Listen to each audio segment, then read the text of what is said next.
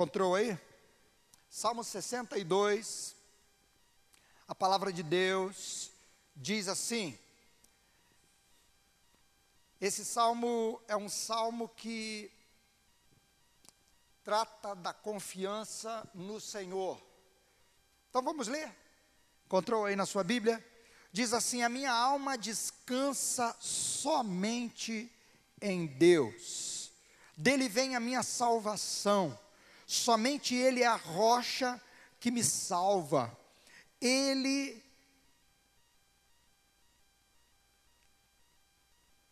Ele é a minha, minha torre segura, jamais serei abalado. Até quando? Todos vocês atacarão um homem que está como um muro inclinado, como uma cerca prestes a cair. Todo o propósito deles é derrubá-lo de sua posição elevada. Eles se deliciam com mentiras. Com a boca abençoam, mas no íntimo amaldiçoam. Descanse somente em Deus, ó minha alma. Dele vem a minha esperança. Somente Ele é a rocha que me salva. Ele é a minha torre alta. Não serei abalado a minha salvação e a minha honra de Deus dependem. Ele é a minha rocha firme, o meu refúgio. Confie nele em todos os momentos, ó povo. Derrame diante dele o coração, pois ele é o nosso refúgio. Os homens de, de origem humilde não passam de um sopro os de origem importante não passam de mentira. Juntos não chegam ao peso de um sopro. Confiem na, não confiem na extorsão, nem ponham a esperança em bens roubados. Se suas riquezas aumentam, não ponham nelas o coração. Uma vez Deus falou, duas vezes ouvi que o poder pertence a Deus. Contigo também, Senhor, está a fidelidade.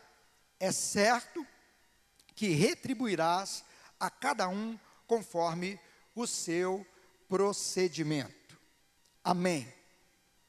Vamos orar? Deus, essa é a tua palavra que nós lemos.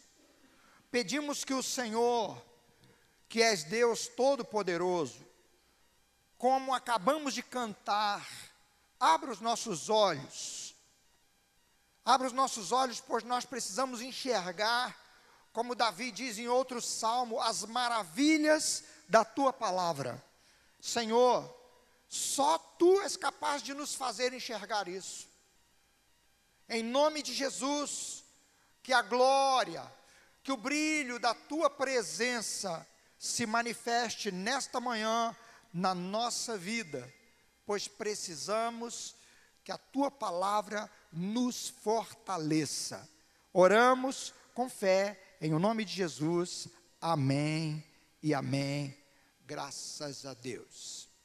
Muito bem, queridos.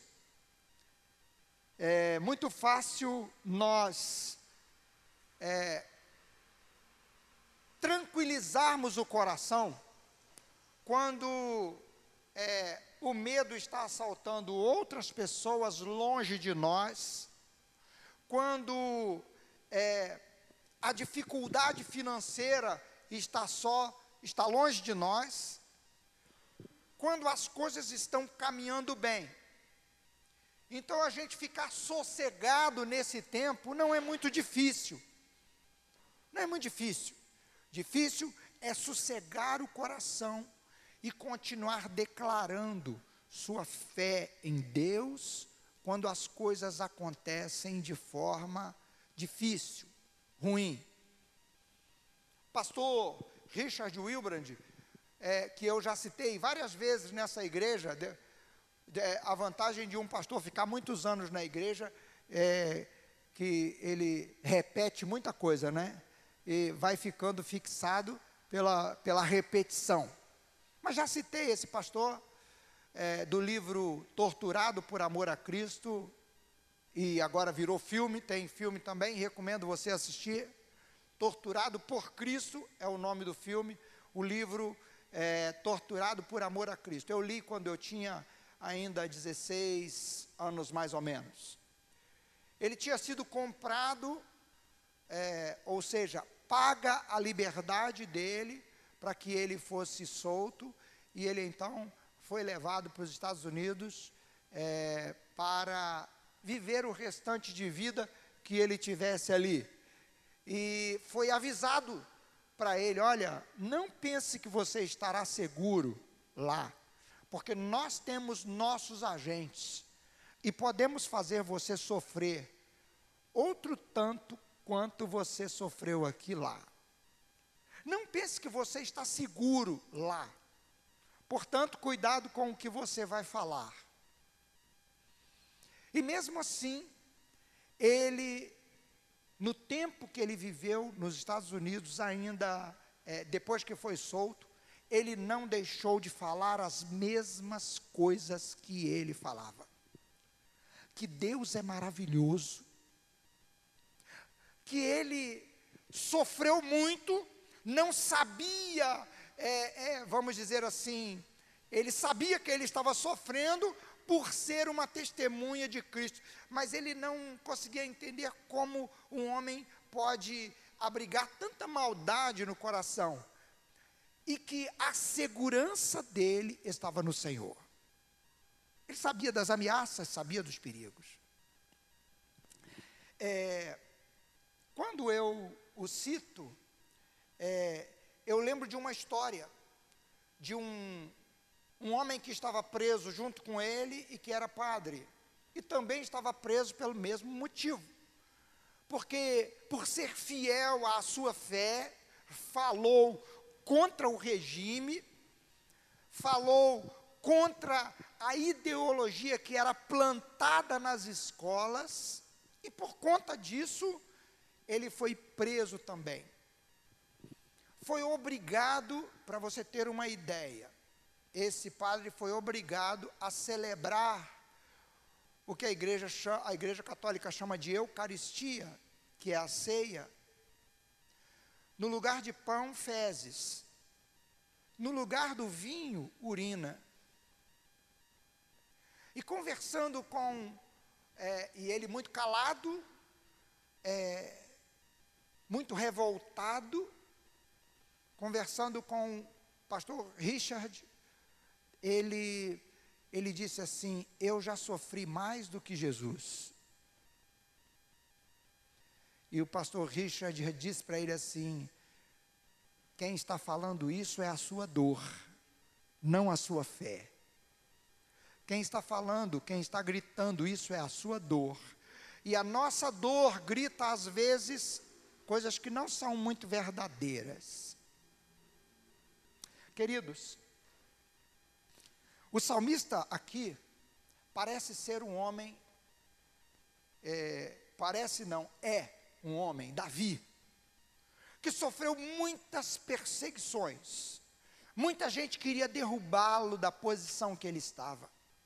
Davi foi um homem que, por ser fiel a Deus e demonstrar lealdade ao seu rei, foi perseguido pelo seu rei. Davi se tornou perito em se desviar dos ataques. Irmãos, nós precisamos aprender com Davi a nos desviarmos dos ataques. É, Saul a, a, a, era perito em lançar, em arremessar lanças, em arremessar dardos.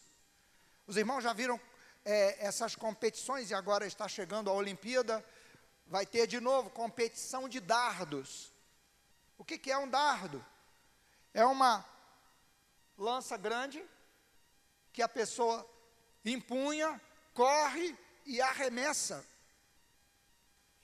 Saul era especialista nisso. E Davi se tornou especialista em desviar das lanças e dos dardos. E mais ainda, em especialista em não retribuir a ofensa. Queridos, que Deus nos ensine a ser especialistas em não retribuir os ataques a pessoas, a não dar o troco. Por que eu estou fazendo essa introdução? Porque esse salmo foi composto por Davi e ele diz, a versão atualizada diz assim: somente em Deus, ó minha alma, espera silenciosa. Do verso 3 em diante, Davi é, fala das perseguições que ele sofreu. E eu, quando citei pastor Richard Wilbrand, vocês que já assistiram o filme devem ter visto. Ele inúmeras vezes foi espancado porque estava orando. E o filme mostra uma das vezes, é, eu, eu, quando cito um filme ou outro, irmão, eu geralmente cito fatos reais, eu não pego esses filmes de ficção para ficar citando, mas esse é fato real e que testemunha do amor de Deus é, o guarda várias vezes chegava e ele estava orando. E o guarda, você está orando de novo. E ele era levado para mais uma sessão de tortura. E algumas das vezes o guarda perguntava: por que, que você continua orando? Ele falou assim: eu estava orando por você. Irmãos, o que nós damos em troca às pessoas que é, no meio do sofrimento, no meio da dor que talvez nós estejamos enfrentando, é, quando nós somos atingidos ou atacados ou feridos. Eu quero chamar a sua atenção para algumas lições que esse salmo nos ensina hoje. Eu, esse salmo pode, se, pode ser dividido em blocos de dois versículos seis blocos de dois versículos, ou não seria errado dividi-lo em três blocos de quatro versículos também. Mas eu não vou usar os blocos especificamente para tratar dos assuntos. Eu quero é, destacar três coisas que esse salmo nos ensina e vou dizê-las logo no início da minha palavra para você aqui. A primeira coisa que esse salmo chama a atenção é que só Deus tem aquilo que eu preciso. Davi está dizendo isso. Só Deus tem o que você precisa. Ó oh, minha alma, só Deus tem. A segunda coisa que Davi ensina é que os homens são falhos. Que os homens são falhos e são maus. Irmãos, por favor, pense bem. Eu já disse a pais nessa igreja, mães nessa igreja, falo mães e pais porque foi mais de um, mais de um, um caso. Seu filho não é bom, seu filho é mau. E o pai não gosta de ouvir isso, gosta? Nenhum pai gosta de ouvir isso. De que eu estou falando? Da natureza humana. A natureza humana é má.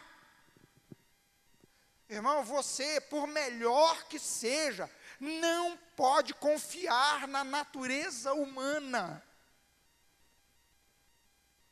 Eu e você não somos bons por natureza. Se há alguma bondade no homem, essa bondade é, é um pequeno reflexo da semelhança de Deus.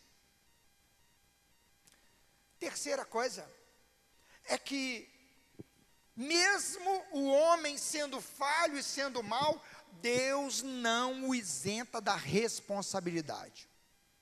Essas três coisas são que Davi trata nesse salmo. E eu e você precisamos aprender as lições que ele nos ensina quando ele compõe esse cântico. Veja só, isso não era uma é, uma história, isso não é uma historinha que está sendo contada, isso não é uma música, uma canção de ninar, isso não é uma, uma canção de amor que um homem faz para uma mulher, ou uma mulher canta para um homem, não. Isso aqui é um cântico de adoração a Deus e de ensino para os homens. Martinho Lutero dizia que o cântico precisa ensinar-nos algo. E ele, Lutero, não se importava muito, ele pegava melodias que já eram cantadas pelas pessoas e colocava uma letra, agora uma letra teológica, é, orientando as pessoas. Castelo Forte é um desses exemplos. Castelo Forte é nosso Deus, espada e bom escudo, com seu poder defende os seus em todo transe agudo. O que, que ele é, fez com isso? Ele ensinava é, quem Deus é, o que Deus faz, o que é o homem. No hino Castelo Forte ele diz: A nossa força nada faz, estamos sim perdidos, mas nosso Deus socorro traz e somos protegidos. Ou seja, ele fala de quem Deus é, ele fala do que Deus faz e ele fala da limitação do homem, ensinando. Os salmos eram cantados e tinham como objetivo ensinar o povo sobre quem Deus é, sobre a natureza do homem, sobre o que Deus faz e sobre é, o que Deus espera do homem. Então, queridos, vamos a, a, a comentar um pouco sobre o primeiro ponto. Só Deus tem o que eu preciso, o que você precisa. O que, que você acha que você está precisando hoje? Davi aqui deixa claro: só Deus tem. Ele diz: somente em Deus, só em Deus espera a minha alma. Esse a, a tradução tanto pode ser uma, uma, um convite à alma a esperar só em Deus, mas pode ser também uma declaração que Davi fazia: a minha alma só pode esperar em Deus. Por quê? Porque não há em nenhuma outra pessoa, não há em nenhuma outra coisa em quem eu possa no que eu possa confiar ou em quem eu possa confiar que vai solucionar os meus problemas. Queridos, eu e você precisamos ter isso tão vivo na nossa mente. Porque se isso não estiver vivo, e Davi então descreve que é só do Senhor que vem o quê? Vem a segurança. Estamos vivendo dias e aqui parece que a gente não corre muito risco é, dele chegar por aqui, porque ele está lá na região. Mas o que mais é falado hoje é a prisão do Lázaro. Não é? Tem brasileiro é mestre em fazer meme, não é? E o que já surgiu de coisa com essa prisão do Lázaro? Esses dias apareceu um cachorro sentado assim, de perna cruzada, dizendo assim: enquanto esse Lázaro tiver por aí por fora, eu não saio de dentro de casa. Cachorro não é para guardar a casa, que geralmente sempre foi assim, não é? Mas as pessoas lá estão inseguras, estão com medo, por quê? Porque já aconteceram coisas. Queridos, a polícia está 18 dias atrás desse homem, e o homem continua escapando. Não sei se pegaram essa noite ou se pegaram hoje. Até ontem não tinham conseguido pegar. Irmãos, quando um perigo está rondando, Davi diz assim: só o Senhor é a minha segurança. Você quer ver outra coisa que ocupa os noticiários direto? Coronavírus. 500 e não sei quantos mil mortos. Quando o coronavírus ainda estava lá na China, eu sentei com uma mulher que não é da nossa igreja. Eu fui convidado para uma é, para um aniversário e fui. A pessoa também não é da nossa igreja. E lá nesse aniversário, a mulher falou comigo com o olho arregalado assim, ó. Eu estou morrendo de medo desse negócio chegar aqui. Aí eu olhei para ela e falei assim: se Deus não te guardar, o medo te mata. Queridos, Nós precisamos aprender com Davi. Davi era um homem que ele estava constantemente em perigo. Só o fato dele ser rei já era motivo para ele estar em perigo. Por quê? Porque tinha muita gente que queria o lugar dele, queria ocupar a posição dele. Os filhos estavam de olho na posição do pai. Absalão, seu filho, tramou, fez uma trama tremenda e Davi teve que fugir de Absalão porque Absalão estava chegando e se Davi fica, Davi seria morto. Davi não foi perseguido só no início da sua vida. Da sua vida, Davi sofreu todo o tempo. Você está sofrendo com ataques de outros? Ataques do medo? Irmãos, todos nós estamos em constante perigo. Se o Senhor não for a sua segurança. Davi diz: só Ele é a minha segurança.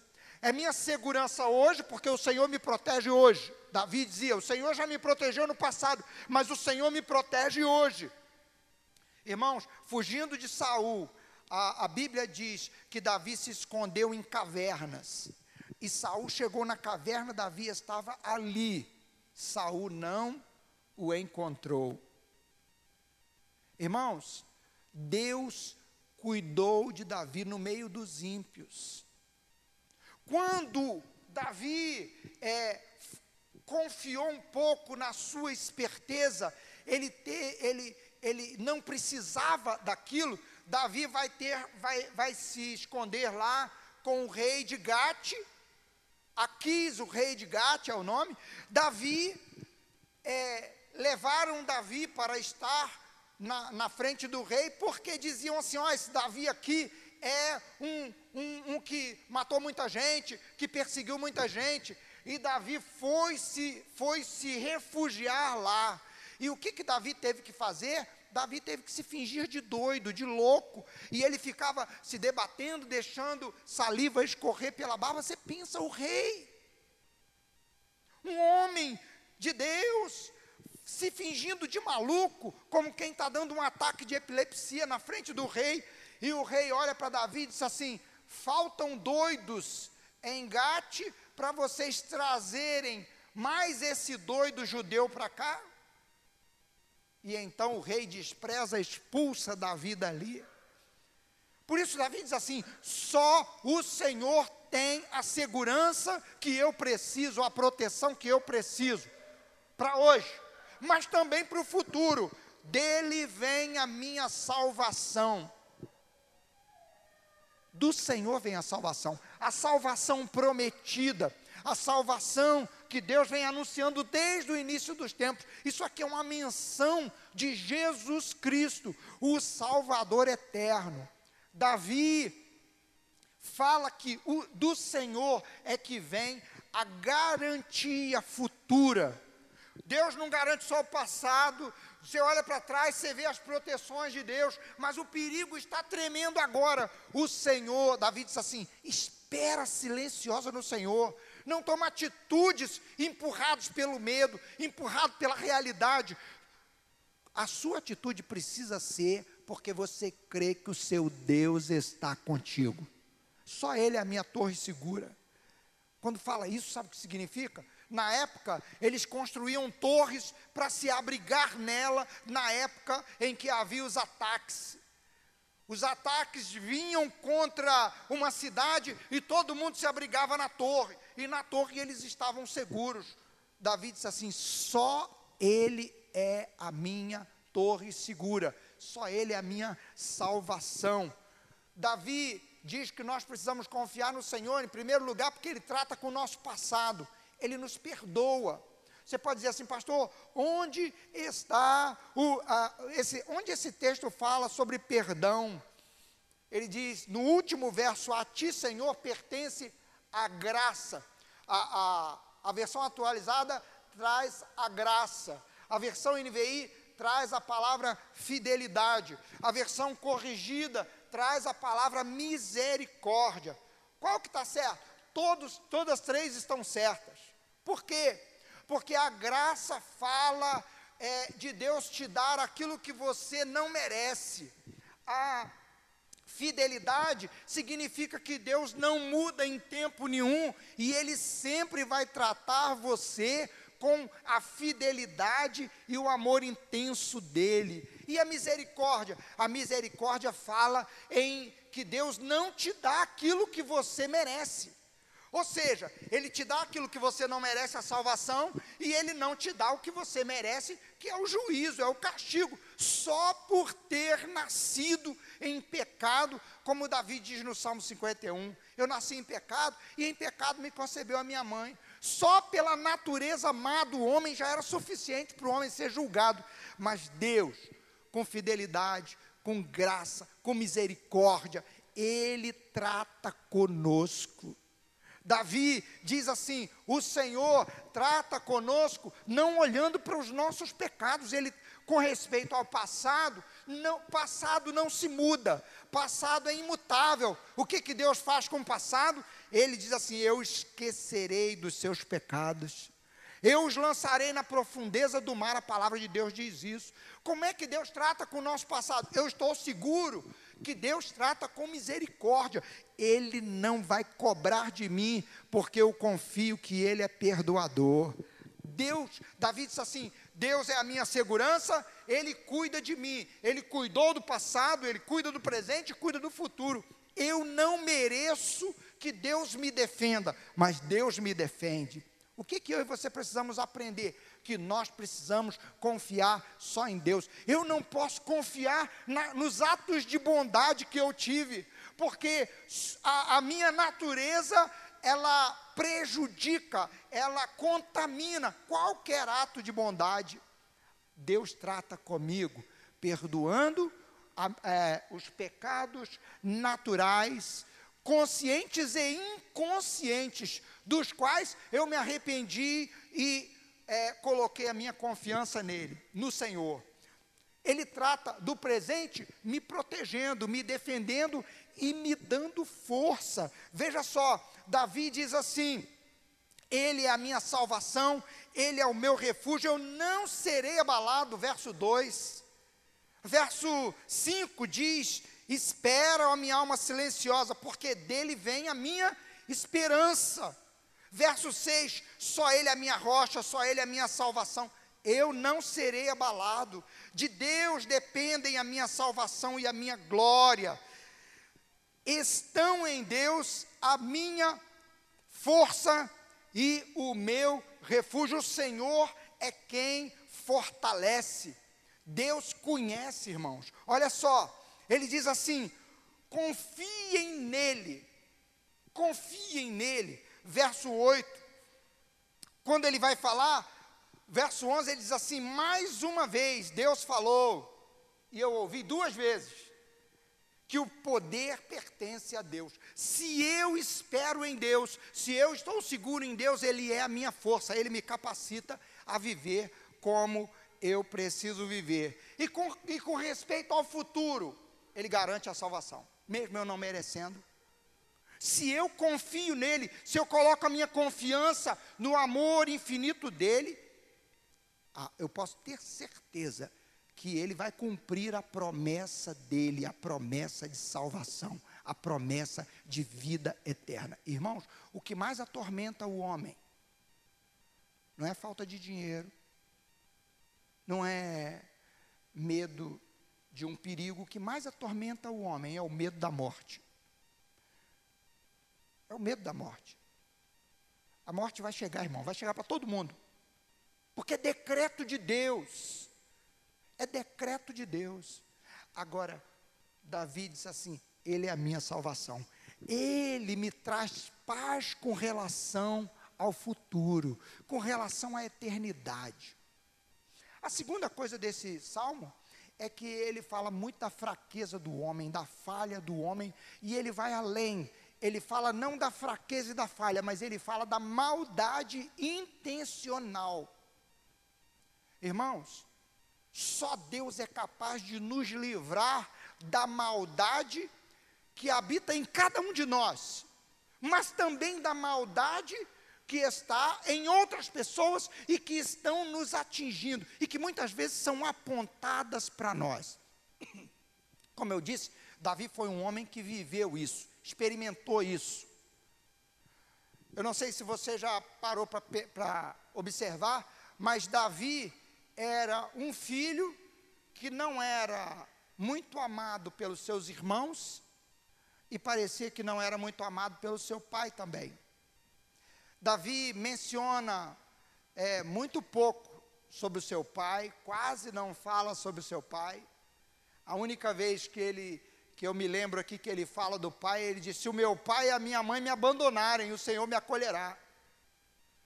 Davi é, viveu um tempo assim, muito difícil na sua infância. Mas quando chega na juventude, Davi vive um tempo mais difícil ainda. Por quê? Porque dentre os seus irmãos, seus irmãos todos muito preparados para a guerra, muito preparados para é, é, serem homens vencedores, e Davi era um homem que tinha ficado lá no campo para ser pastor de ovelhas. E Deus tira Davi de lá e põe ele numa posição de honra. De que jeito?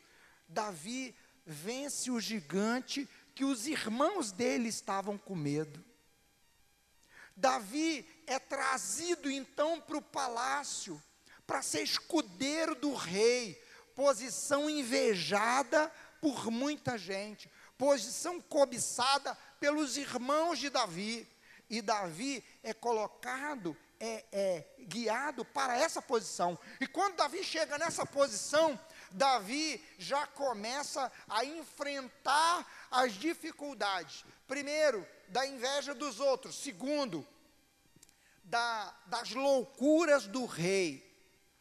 Quando o rei percebe que Davi está conquistando a simpatia de pessoas, que Davi está conquistando a admiração de pessoas. Jonatas, o filho do rei, que era o herdeiro do trono, se torna tão amigo de Davi e diz assim: Eu sei que o Senhor fará de você o novo rei de Israel.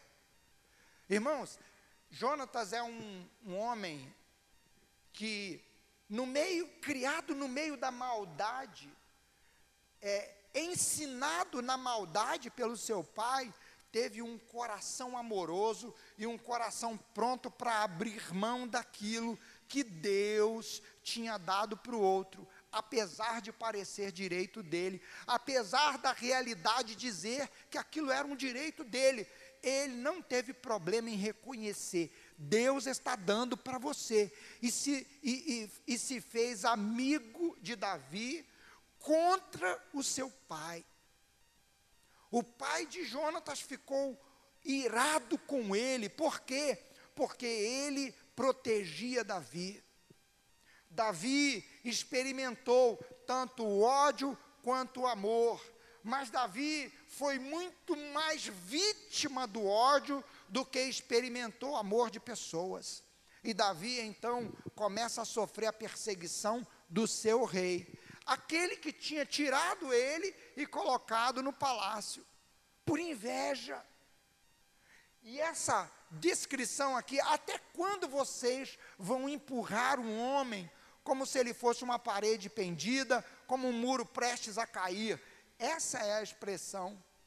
Irmãos, Davi é atacado é afrontado, os ataques vêm de todos os lados. Davi diz assim: Senhor, tu és a minha torre segura. Davi experimentou a maldade em muitos lados. E eu queria chamar a sua atenção. Eu e você precisamos ter cuidado. Porque o maior perigo, apesar do salmo falar da perseguição que vem de fora, em vários outros salmos, a a maldade que vem de dentro da natureza humana é muito perigosa. Por isso, Davi chama a sua alma a colocar a confiança só no Senhor. Por quê? Porque ele foi vítima dessa maldade.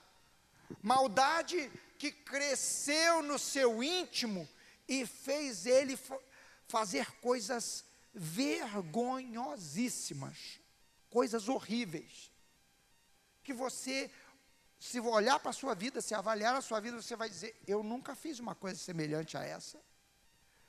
Talvez você diga: Eu nunca caí no adultério. Talvez você diga assim: Eu nunca tramei a morte de ninguém. Davi, a maldade foi tão grande que ele chegou até esse ponto. E Deus, na sua infinita graça, mostra para ele como os homens são maus. Versos 3 e 4 diz assim: Até quando vocês vão se levantar contra um homem para o derrubar? Versos 9 e 10: Somente vaidade são os homens pobres, os de posição alta, os de posição elevada, é, são também é, nada pesados na balança, eles são menos que nada. Sabe o que, significa isso, irmão? Deus vai pesar todo mundo na balança. A justiça de Deus virá. E a maldade do homem vai ser mostrada.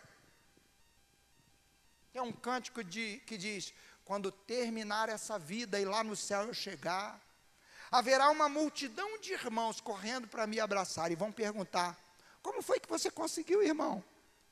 E eu vou dizer, foi pela graça de Deus. Irmãos, quando Jesus nos chamar, nós também declararemos é só pela graça. Porque nós fomos lavados pelo sangue do Cordeiro. Nós pusemos a nossa confiança em Jesus Cristo, o Salvador, o Deus vivo, o único Deus verdadeiro. Nós não pusemos a nossa confiança em pessoas, porque pessoas são falhas.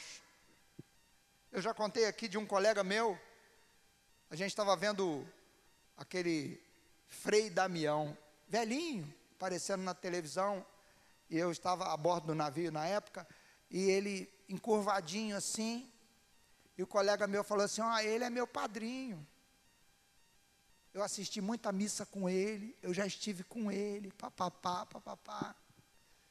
E a conversa foi assim, né? E um colega falou assim: tá, tá arriscado você morrer primeiro que ele, né? Falou, um colega falou com esse outro, e ele falou: Não, que isso, rapaz, tá, calma aí, tá, ele tem que ir primeiro para ele poder me ajudar na entrada lá. Aí eu falei assim: então você vai cair de cabeça no inferno. Porque Nenhum homem pode te ajudar nisso. Só Deus é capaz de te levar para o céu. E Ele só leva por uma confiança genuína nele, que muda a sua história de vida. E aproveitei ali e entrei com a palavra de Deus. Falei com ele do amor de Deus. Queridos, a palavra de Deus, Davi disse assim: não confie nos homens.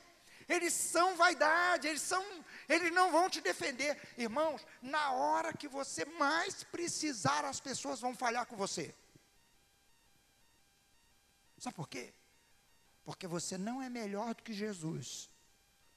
E na hora que Jesus mais precisava de companhia, ele ficou sozinho. Todos vocês vão me deixar só. E ele falou com os amigos dele. É como se eu chegasse aqui no púlpito hoje e dissesse assim: ó, todos vocês vão me abandonar, mas eu não vou ficar sozinho. Queridos, Jesus, ele foi deixado sozinho. Se a sua confiança estiver nas pessoas, você não vai ter segurança, você não vai ter paz, você não vai é, é, ter esperança de um futuro melhor. A sua segurança precisa estar unicamente no Senhor. Jesus foi abandonado e ficou sozinho ali. Ele disse assim: Contudo, eu não estou só, porque o meu Pai está comigo. Por isso que Davi diz: só no Senhor. Não confie em pessoas. Qual é a sua responsabilidade? Ou seja, veja só, irmãos, eu não estou dizendo que todas as pessoas são desonestas. Pelo amor de Deus. Só estou dizendo que quando nós colocamos a nossa dependência em pessoas, quando aquela pessoa falha conosco, nós estamos destruídos. E Davi diz aqui: nós precisamos confiar no Senhor. Ele é a minha força, Ele é o meu amparo, Ele é o meu refúgio, Ele é aquele que me perdoa, Ele é aquele que sabe quando eu preciso ser cobrado mesmo e quando eu preciso ser tratado com misericórdia. O Senhor é a nossa força. O Senhor, confia só nele. É o que Davi diz. Por quê? Porque os homens são falhos e tem mais, os homens são de natureza má. Os homens, eu falo no sentido genérico, as pessoas são de natureza má. E olha, Jó tinha amigos. Irmão, eu e você, eu não sei se você já pensou é, em como aqueles homens foram amigos de Jó. Geralmente as pessoas falam, ah, amigo de Jó. Os homens ficaram sete dias calados ao lado de Jó, vendo o sofrimento dele, chorando com ele, com terra na cabeça. Quando que você fez isso com alguém? Eu acredito que depois de uma hora ou duas horas que você estiver conversando com a pessoa, você com certeza já terá apontado vários erros daquela pessoa, porque é muito fácil ver erros. É ou não é, querido? Os homens são de natureza má. A gente sempre tem que procurar uma falha nas pessoas. E eu estou falando a gente que ama. E os que não amam? E os que não têm uma relação com Deus e não recebem aquela dosagem de amor de Deus para transmitir aos outros? Vão massacrar mesmo. Então, quando nós colocamos a nossa dependência, e aí, queridos, eu trago para o relacionamento familiar. Família mesmo, a sua casa, seu pai, sua mãe, seus irmãos, seu, é, seu esposo, sua esposa, seu filho. Irmãos, é, eu e você precisamos saber que os nossos queridos, marido, esposa, filhos, pai, mãe, são falhos mesmo nos amando, eles vão falhar conosco. Os amigos de Jó eram amigos, e Deus só repreendeu os amigos de Jó, não foi porque eles massacraram Jó, não. E Deus repreendeu os amigos de Jó porque eles não falaram o que Deus queria que eles falassem. Irmãos, quando nós falamos o que Deus está nos dando para falar com as pessoas, ainda que seja duro, ainda que seja pesado, Deus nos aprova. Mas quando nós falamos, ainda que sejam palavras doces, amorosas, carinhosas, se é o diferente do que Deus quer que a gente fale, nós seremos reprovados por Deus. Então a reprovação de Deus não é porque os amigos de Jó disseram coisas, não, porque eles não falaram a verdade. Consegue entender? Se você for lá para os amigos de Jó e avaliar o texto lá de Jó, você vai ver que Jó não sofreu por nada que ele tivesse feito, por nenhum pecado que ele tivesse cometido. Aquele sofrimento de Jó, até aquele momento que ele perdeu tudo, que ele perdeu saúde, que ele perdeu os filhos, que ele perdeu os bens, até aquele momento, diz a Bíblia, em tudo isso não pecou Jó com os seus lábios. Mas se você continua lendo o livro de Jó, lá no meio, Jó peca sim, muitas vezes. Depois, no meio do sofrimento, Jó amaldiçoa o dia do seu nascimento, Jó amaldiçoa o camarada que deu a notícia, nasceu um homem. O que, que esse camarada tem a ver com o sofrimento dele? Jó fala uma porção de coisas que não devia falar, por quê? Porque a dor estava falando, e quando a dor fala, irmão, nós pecamos. Consegue entender o que eu estou dizendo? Então, o homem é falho. O homem, por mais bem intencionado que seja, ele vai ser pesado na balança, irmãos. Você vai ser pesado na balança. E quando for pesado, você vai ser achado culpado. Só que vai ter lá o carimbo pago Jesus pagou por você. Está claro isso, querido? A sua confiança não está nas suas boas obras, não está em quem você é, a sua confiança não está naquele que te ensinou a Bíblia, a sua confiança está no Senhor, a sua confiança não está na santidade do seu pai, na santidade da sua mãe, não está na santidade da sua família, não está na sua, na, na no grupo na família, igreja que você faz parte, a sua confiança está no Senhor. Aonde ela é demonstrada? No meio da família, na igreja onde você frequenta, no trabalho onde você está, essa confiança é demonstrada. Você não confia em pessoas. É, Davi fala assim: eu sou, é, é, eu sou alguém que reconhece a fragilidade das pessoas, mas também não está nas coisas. Olha só o que diz o verso, é, o verso 11. Perdão, não está nas coisas. Olha só o que diz o, o, o, verso, perdão, verso 10 mesmo, finalzinho do verso 10. Se as vossas riquezas prosperam, como é que está aí? Não põe o, o coração nelas. Queridos, naquilo que a gente põe o coração, a gente põe a nossa fé. Pôr o coração é colocar os sentimentos. Ou seja, você vai se sentir seguro porque tem dinheiro. Você vai se sentir seguro porque você tem proteção policial, de amigos, de não sei o que, de não sei o que lá. Davi diz assim: não ponha nas riquezas o coração se ela prospera. E veja só, queridos, Deus quer abençoar a sua vida de forma abundante. Riqueza não é sinônimo de bênção e de aprovação de Deus, ou seja, nem todo mundo que está rico foi Deus que deu a riqueza. Consegue entender? Tanto que ele diz nos versos anteriores: não confiem naquilo que vocês roubam, naquilo que vocês tiram dos outros.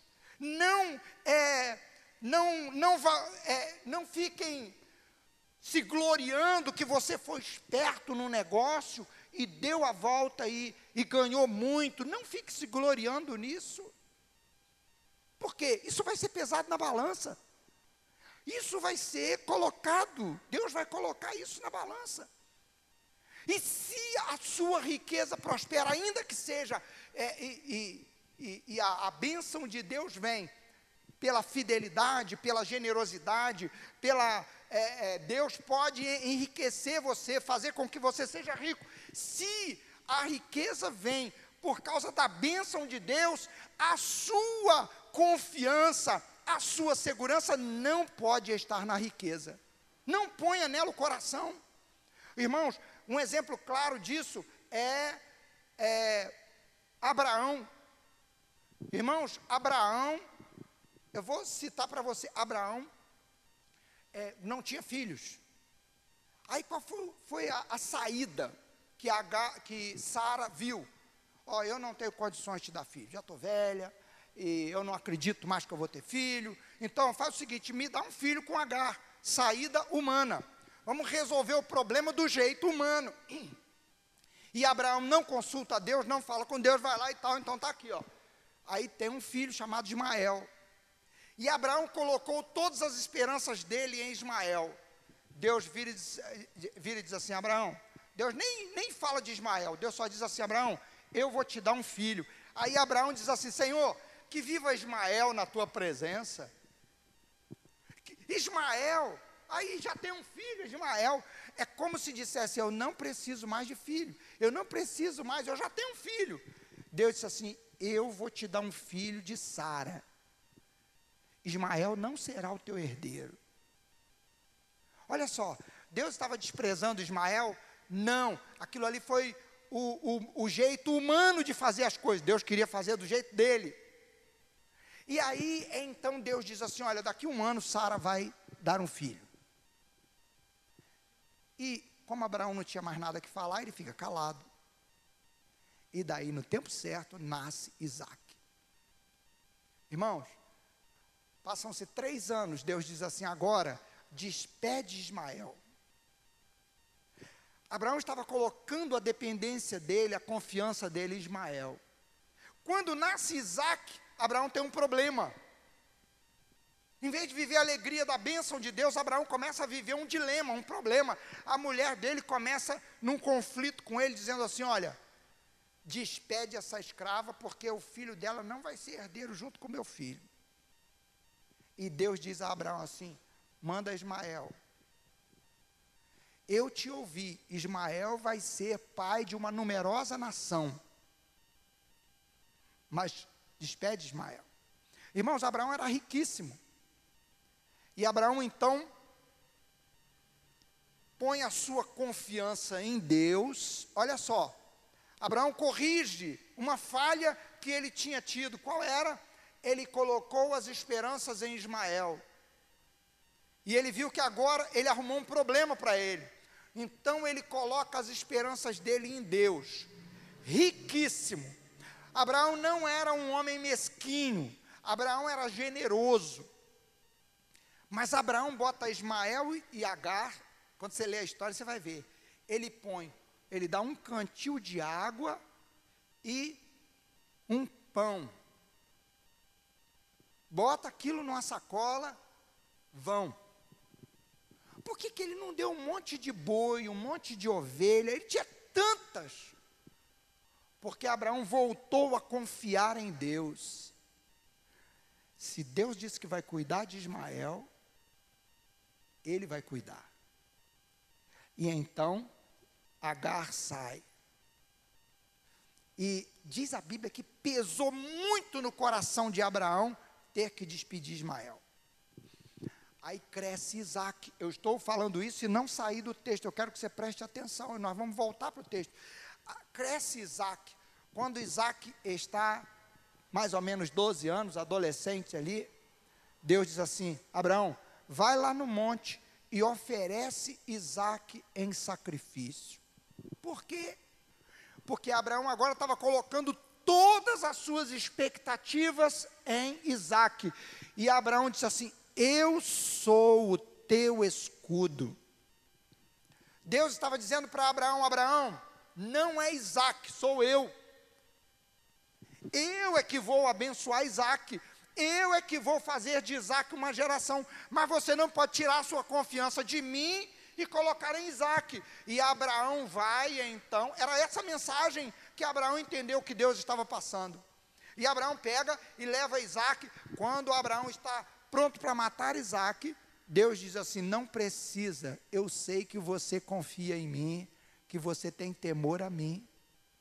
E a Bíblia diz em Hebreus que Abraão estava pronto para matá-lo, porque sabia que Deus podia ressuscitá-lo dos mortos.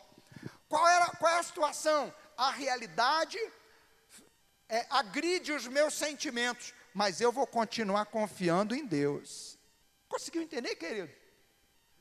Eu e você não podemos colocar a nossa confiança em pessoas, porque elas são falhas. Nós não podemos colocar a nossa confiança em coisas. Tem N exemplos na Bíblia.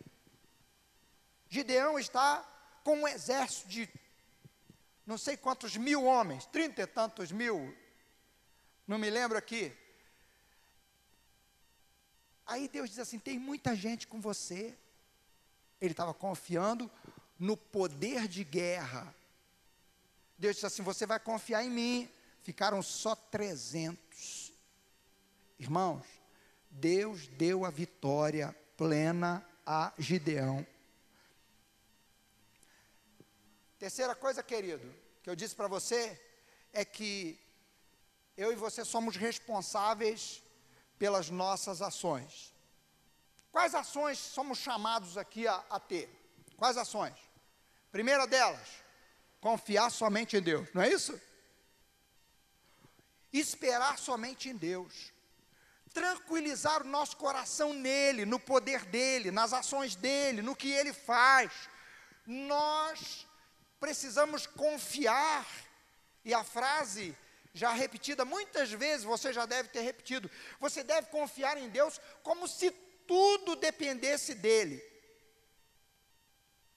A segunda ação é que você deve agir como se tudo dependesse de você. Por quê? Porque, primeiro, você crê que Deus te dá capacidade. Segundo, você crê que Deus um dia vai pedir contas. Jesus conta a parábola do, dos tesouros e ele diz que ele vai pedir conta de cada um.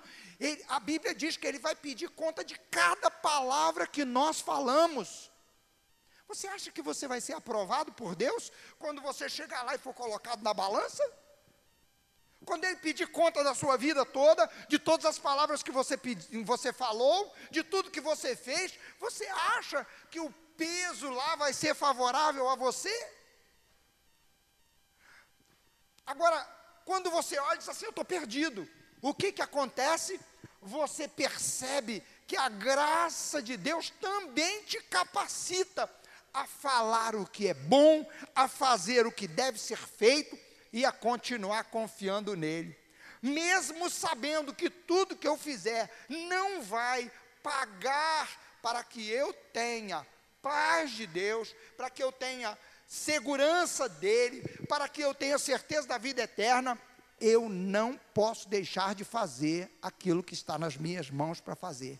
Primeiro lugar, confiar em Deus. Segundo lugar, fazer. O texto diz aqui: é, se a sua riqueza prospera, não confie nela.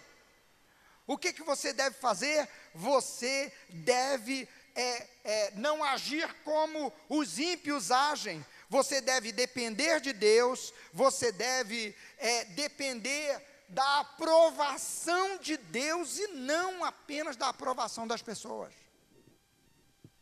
Olha só, se você for viver, porque todo mundo bate palma para você, um dia você vai estar lá no alto, outro dia você vai estar lá no fundo. Deus faz com que o seu trabalho seja resultado. Eu e você precisamos confiar no Senhor, atitude nossa. Creiam em mim. A Bíblia diz que Jesus chegou num lugar e ele não pôde fazer ali muitos milagres por causa da incredulidade. Então, a primeira atitude que Davi nos chama a ter, confiar unicamente no Senhor. A segunda atitude é olhar aquilo que está tentando roubar a nossa confiança e deixar aquilo de lado. É isso que ele diz. O meu coração está pendendo a confiar nisso, então eu vou sair fora. Eu quero convidar você a ficar de pé e eu quero orar com você. Que você saia daqui hoje dizendo: Senhor, tem compaixão de mim.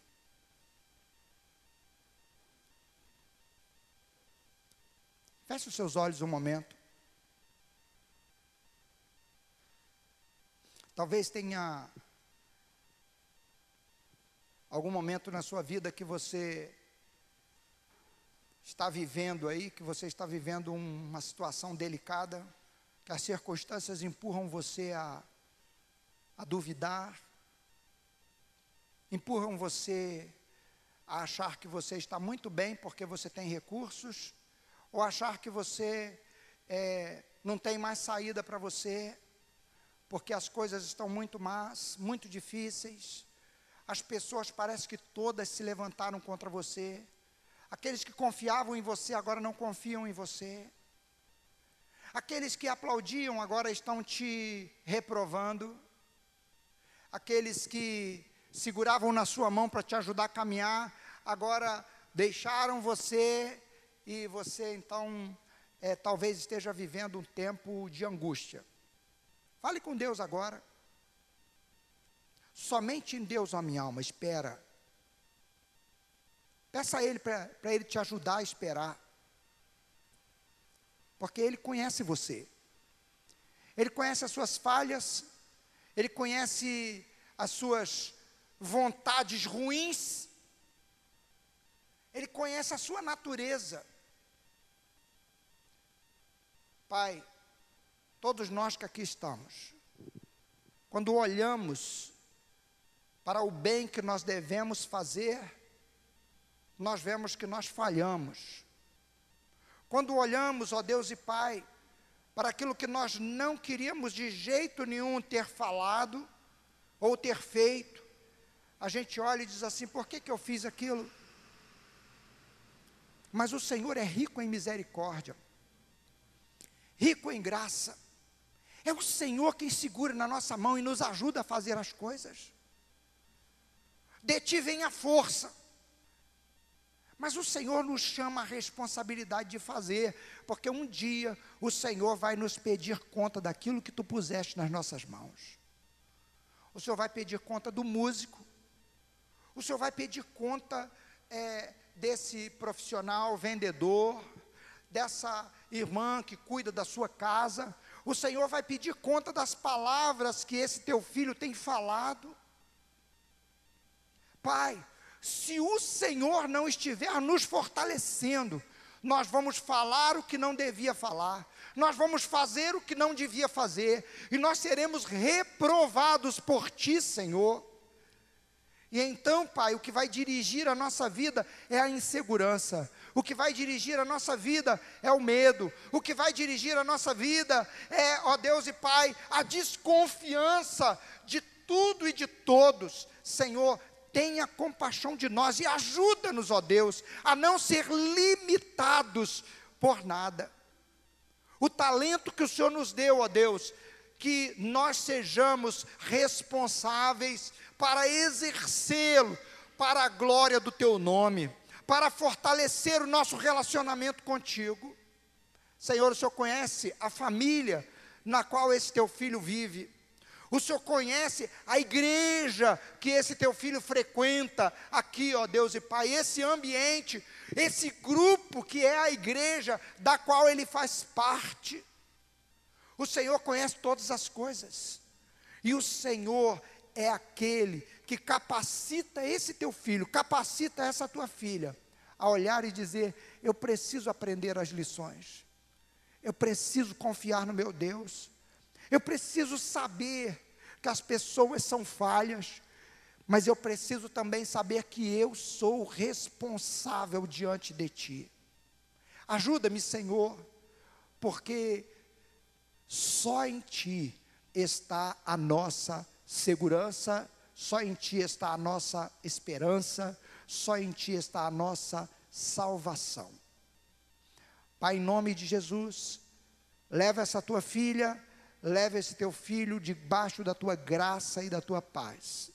E que nesse dia, ó Deus, o Senhor faça essa palavra, segundo o teu querer, avivar o coração desse teu filho, renovar a alma dessa tua filha e fazer, ó Deus, com que o teu nome seja glorificado e esse teu filho se veja seguro em ti, se veja perdoado por ti, se veja cheio de esperança em ti, porque o Senhor é quem faz o trabalho das mãos desse teu filho e dessa tua filha prosperar. Se o Senhor não fizer, ó Deus, por mais esforço que fizermos, seremos fracassados, é, infelizes e teremos e viveremos uma insegurança plena, e a esperança então terá toda ido embora, mas nós sabemos que o Senhor está conosco. Obrigado por isso, Pai. Leva-nos na tua paz e usa-nos com poder para a glória do teu nome. Amém e amém, Jesus.